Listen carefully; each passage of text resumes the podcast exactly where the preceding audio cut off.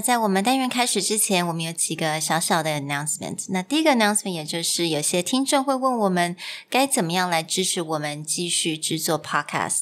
那我们现在已经开放了一个连接，也就是呢，希望能够支持我们的听众能够帮我们买杯咖啡，那支持我们的这个 podcast journey。那这个连接也会放在我们 podcast 的内容，也会放在我们的粉专，也就是主管英文的粉专内。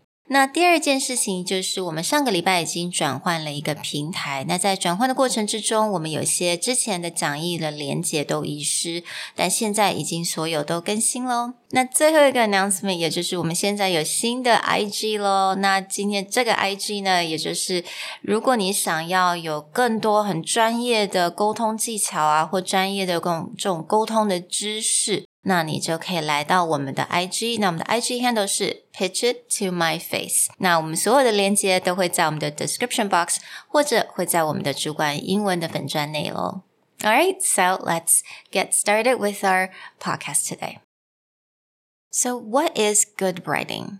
英语的写作往往是对华人来讲是非常困难一件事情。那就算我们对考试的文法都不太陌生，但是在学习时期，我们缺少写作的练习，导致很多人就算在写商业书信的时候，还是很没有自信。那今天我们就来运用知名作家 Scott Adams 的写作技巧，来轻松写出好英文。Hello，欢迎来到 Executive Plus 主管双语沟通力的 Podcast。我们希望带给大家最实用的沟通工具，包括了成功人士对全球市场的分享、职场英语的技能、跨文化沟通技巧与其他能帮助您成为出色领导者的工具。Hi, I'm Sherry, founder of Executive Plus. As a language trainer and certified coach, I've trained hundreds of managers from Fortune 500 companies such as Dior, Google, Deloitte, and Yahoo. And I'm Nick, Director of Communication Strategy at Presentality. I've helped startups raise millions of US dollars in funding and train the executives of publicly listed companies to present on the global stage. Welcome to the Executive Plus podcast, where you can take your communication and language skills from good to great. Hey everyone, welcome back to another Executive Plus podcast episode. In today's episode, we're going to look at the writing tips and techniques of best-selling author and famed cartoonist Scott Adams. Over his career, he's developed over 9,000 comic strips and written several best-selling books, including my favorite, How to Fail at Almost Everything and Still Win Big. 那如果大家喜欢看漫画的人，我真的可以推荐大家可以直接到 you know dilbert.com 去看看，you know, I think he mostly wrote about lives as a professional, I mean, working professional, right? Yeah, in his early days, he worked for companies like IBM as an engineer, and he actually took all the ridiculous corporate mm. lessons and kind of the insanity of his boss and developed a long running comic strip that even Elon Musk was quoted to say that his employees need to use common sense. And if anything in the company happens that could be made into a Dilbert cartoon, you probably shouldn't do that thing. Hmm, I see. And in a Dilbert, I think there is like a dog and a guy and his boss. Yeah, right? and a cat. Dog and a cat. Bert and okay. Catbert. And Catbert is the, I think he's the head of HR, mm. and he hmm. basically makes everyone's life hell. Right，所以我觉得其实蛮有趣的。其实现在因为大家都在 pandemic，很多人都是 working from home，所以你可以到他的 comics 上面，你会看到现在的他的 comics 有非常多关于到了 Zoom meetings and working from home 的 these kind of yeah, yeah. very humorous and a bit of satire, I would say. Yeah. So, we're not going to look at the Dilbert cartoon itself, but Scott Adams is a pretty prolific writer. And back in 2007, he wrote a blog post on everything that you need to know about business writing. And this business writing blog post has been quoted by New York Times bestselling author Tim Ferriss, among several other top authors, on the first thing they open when writing a book in order to remind them of the best rules of clear and concise writing. Mm. 因为我相信非常多的人在写作的时候，通常第一个想法都是 it has to be impressive。right? So 当你想到 impressive 的时候，你可能就会想到了很多 oh I need to have more vocabulary, I need to have this like really crazy, very impressive way of writing things. But I think why the blog post was so popular was because it just very simple. In fact, Scott Adams breaks writing down into three basic rules. The first rule is what Sherry just said keep it simple. What can be said with one word should not be said with three words. The second rule is word choice matters. If you're going to keep your sentences simple, then choosing the right word is better than choosing multiple words. Hmm. And the final rule is in order to be persuasive, you need to keep your ideas short. People are not as smart as you think, according to Scott Adams. So shorter is better. 嗯，所以就是三个非常简单的 rule，keep it simple。第二个就是你要选字的时候要慎选，而且不要太贪心。那第三个，也就是如果你要很有说服力，也就是 keep your sentence short。 Let's take a look at the first rule. Keep it simple. Scott Adams says simple means getting rid of extra words. Don't write, he was very happy, when you can write, he was happy. Very doesn't add anything to your sentences.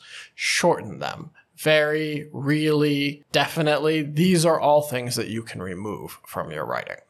那我觉得好像我也会常犯这样子错误诶，我常常会写 definitely. Easier said than done, but it these is. are rules that we can always use in order to shorten our sentences. Mm anytime you go into editing mode, and I've had professors do this, the first thing that they start editing is all those additional, very, yes. really. Mm.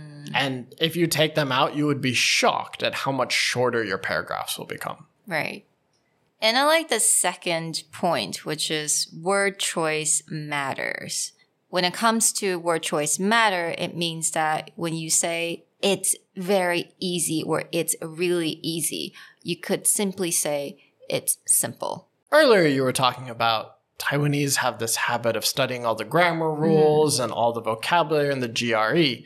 This is a place that you can start using your GRE words or really practice your vocabulary because there's a lot of words whose nuance is that modifier. So instead of saying, I was very tired, just say, I was exhausted. Mm. There's nothing wrong with I was very tired if you're trying to be quick and simple, but a better way to just practice the vocabulary is I was exhausted. 所以这跟中文很像，与其说我我很累，你可以就讲说我非常疲惫。与其我们写两个字，我们可以直接用一个字就可以代表它这个意思。So if you've been trying to work on your vocabulary, then this is the place to start doing it finding places in your own sentences where you used that very really, cut it out and find a better word that more concisely says what you want to do. A last example would be something like, it's super important to finish this on time. Becomes, it's crucial we finish this on time.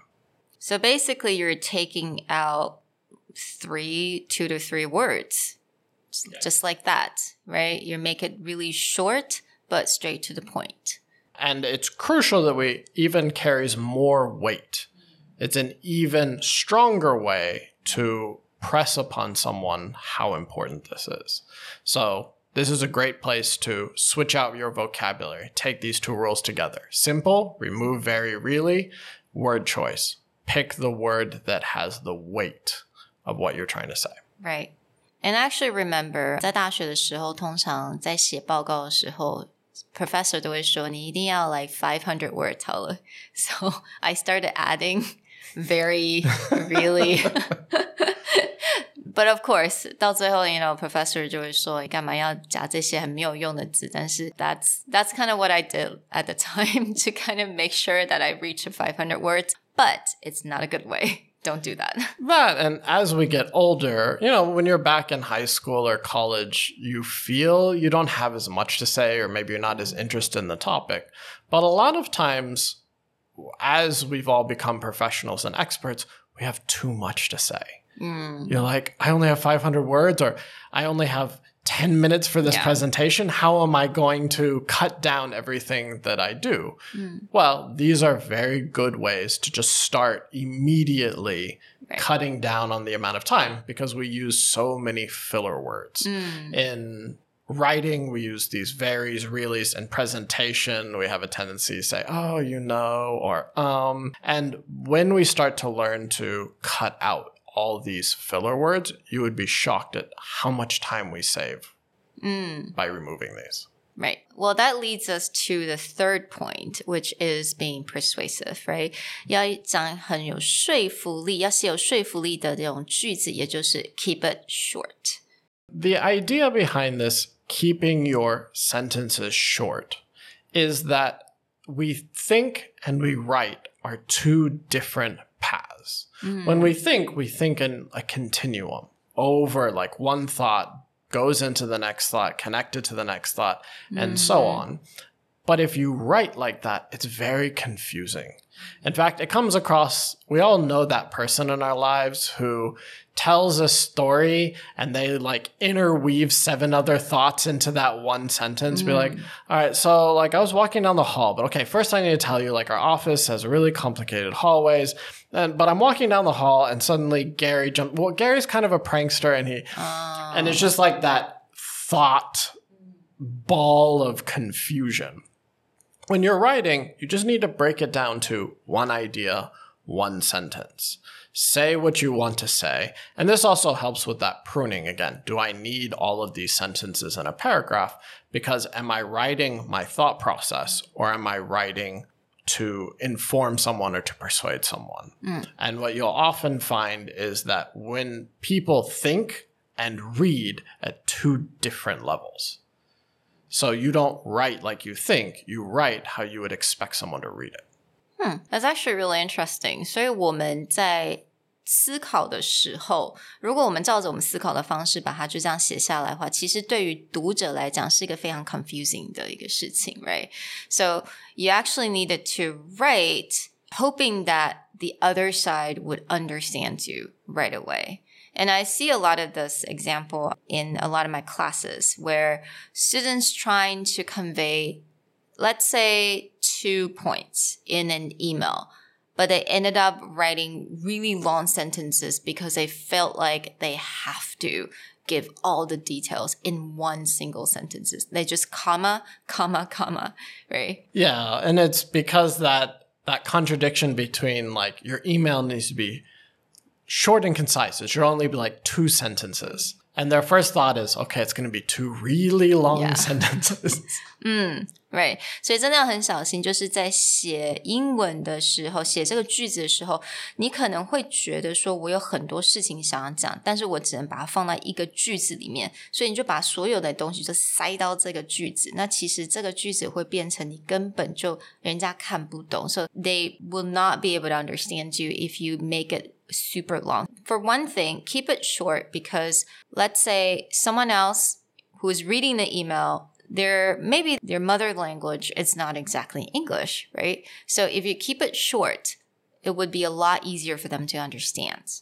Yeah, there's less potential for confusion, there's less potential for misunderstanding because you may get an email that says, you know, on the 5th of June, we're going to have a meeting, but because everyone wasn't sure about their meeting time, so we decided to move it around maybe the 6th of June or the 7th of June, but I think finally we're going to get to the 9th of June. Hmm. That's a thought stream. But if you wrote that in a sentence, someone would have to read it like four or five times to understand what's going on. Right. Whereas if you broke it down and said, our final meeting date will be the 9th of June. Initially it was this, but we had to move it because of these things. Two different thoughts. First is the most important thought. What's the actual meeting change? This is a extreme example, but a lot of times if you go back and look at your writing, you'll find that are you writing the way you think or are you writing to give people information? Alright，所以在今天的这个单元中，我们就 cover 了三个非常重要重点，也就是 keep it simple， 第二个就是你的 word choice，还有第三个也就是 keep your sentence short。We hope that you take these three writing tips and really look at the next piece of writing you make and try and cut it down. We'll talk to you guys next time. Bye. Bye. 如果你喜欢我们的 Podcast，欢迎来追踪我们的主管英文 Executive Plus 的 Facebook。 那也可以写信到我们的信箱 yourcareerplus at gmail.com。